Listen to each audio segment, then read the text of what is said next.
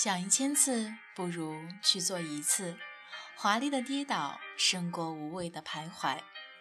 在听节目的小耳朵们，欢迎收听荔枝 FM 八幺五五八，这里是带着耳朵去旅行。我依然是你们的好朋友蓝色雨，很高兴你能如约聆听这里的声音。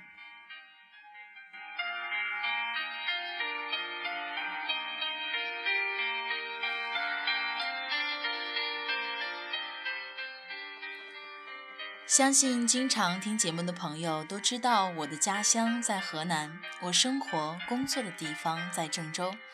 于是就有好多外地的朋友会问：如果来到河南，有哪些地方值得一去呢？带着朋友们的疑问，今天节目就让你了解你们眼中所不知道的河南，同时推荐适合全家结伴出游的主题公园，让你感受文化河南。带给你的别样美丽。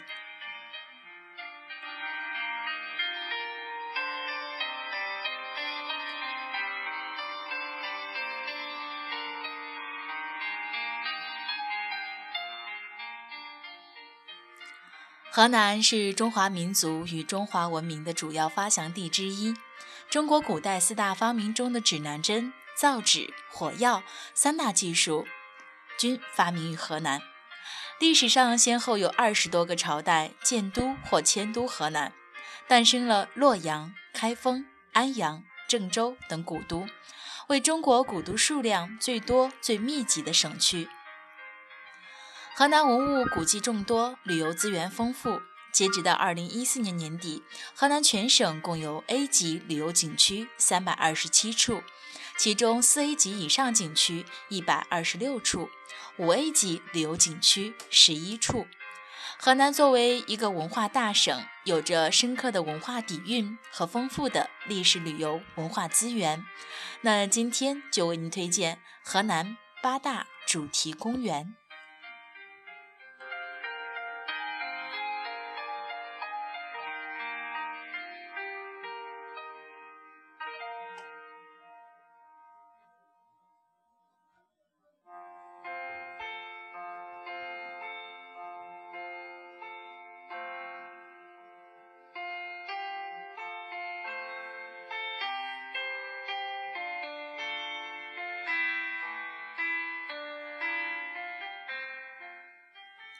首先带你走进仰韶文化主题公园。仰韶村文化遗址位于三门峡市渑池县城北九公里处的仰韶村。一九二一年，经中国政府批准，瑞典地质学家安特生和我国考古学家袁复礼一起进行了首次的发掘。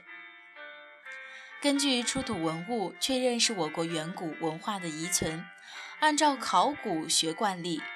把首先发现地作为该文化类型的名称，故名仰韶文化。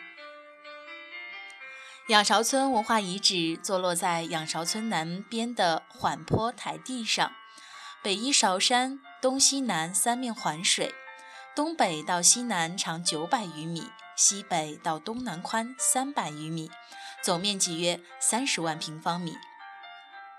仰韶文化遗址从发现至今七十余年间，共经过三次有计划的发掘，其主要出土器物有石器、骨器、陶器。当时人们的生活用具均为陶制，有陶罐、盆、杯等。特别引人注目的是陶器上精美的装饰图案。这些纹饰充分反映了古代劳动人民的聪明智慧和对生活美的追求。精美的彩陶是仰韶文化独具的特征。仰韶文化的发现，宣布了中国无石器时代文化论调的彻底破产，因而仰韶村文化遗址被中外考古界誉为文化圣地。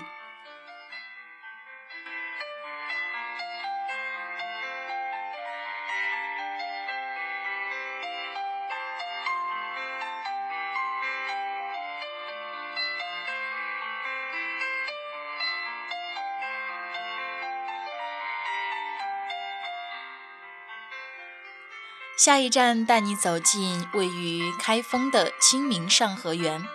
清明上河园是以宋代张择端的名画清明上河图为蓝本以北宋都城汴梁的市井生活和古代娱乐为题材的仿古文化主题公园。园内再现了繁华的汴京城是活生生的清明上河图。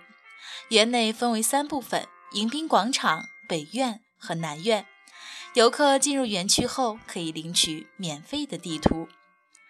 在园中游玩时，还能看到包公巡遍金河、王员外嫁女儿、岳飞沙场点兵、斗鸡比赛、踩高跷、蹴鞠比赛等一系列具有北宋特色的故事场景演出和民俗表演。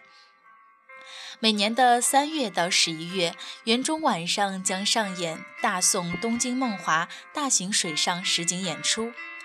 整场演出由八阙经典的宋词和一幅《清明上河图》串联，把观众拉回到一千年前的北宋时代。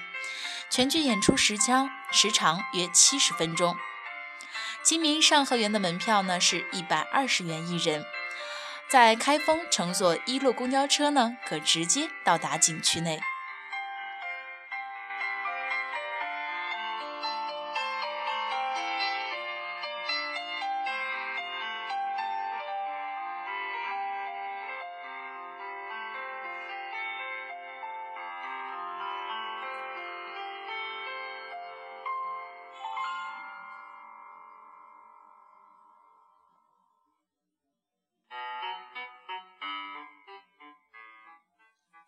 第三站带您走进丝绸之路公园。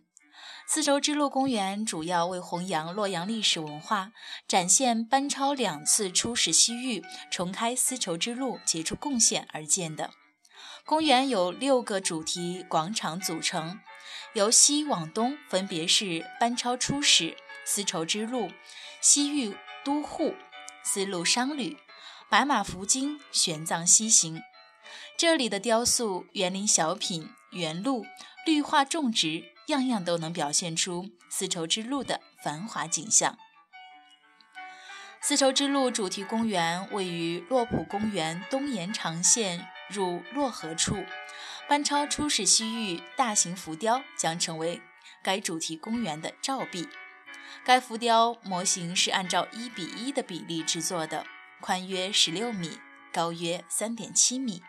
整个浮雕从左至右再现了班超出使西域的故事。浮雕的背面呢，还将雕上班超出使西域的路线图。班超在西域三十多年，他去世后又葬在了洛阳，因此班超出使西域就成为该主题公园的主题了。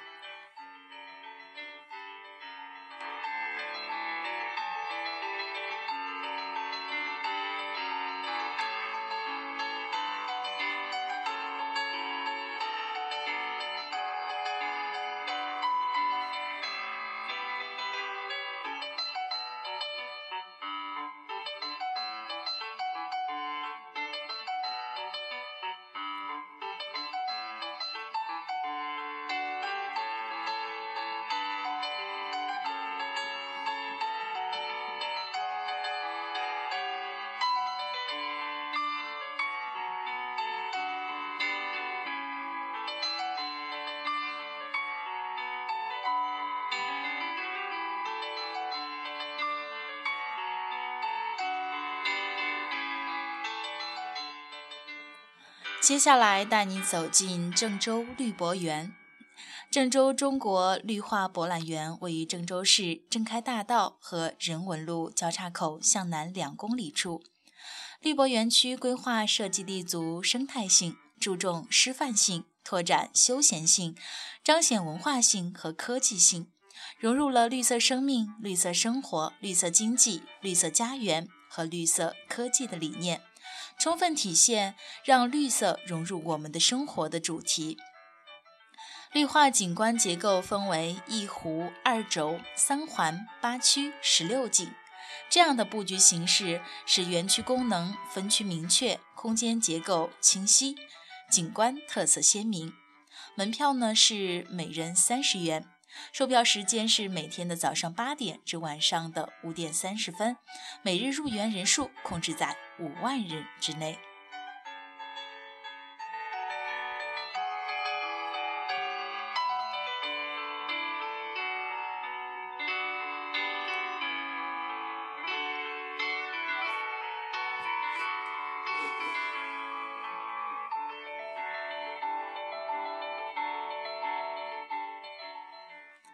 虽然呢，我是河南人，但惭愧的是，好多就在家门口的文化景点还没有去过，实属遗憾。今天推荐的四个公园，目前只去过了绿博园。然而，最想去的还是开封的清明上河园。每年的菊花展都会在开封的大小公园举办。目前一个月的菊花展已经结束了，随着气温降低，今年恐怕是没有机会了。期待明年春暖花开时节能够到此一游吧。好了，本期节目依然分为两次为你录制。想了解更多好玩的旅游景点，那就期待下次与你相约吧。这里是荔枝 FM 八幺五五八，带着耳朵去旅行。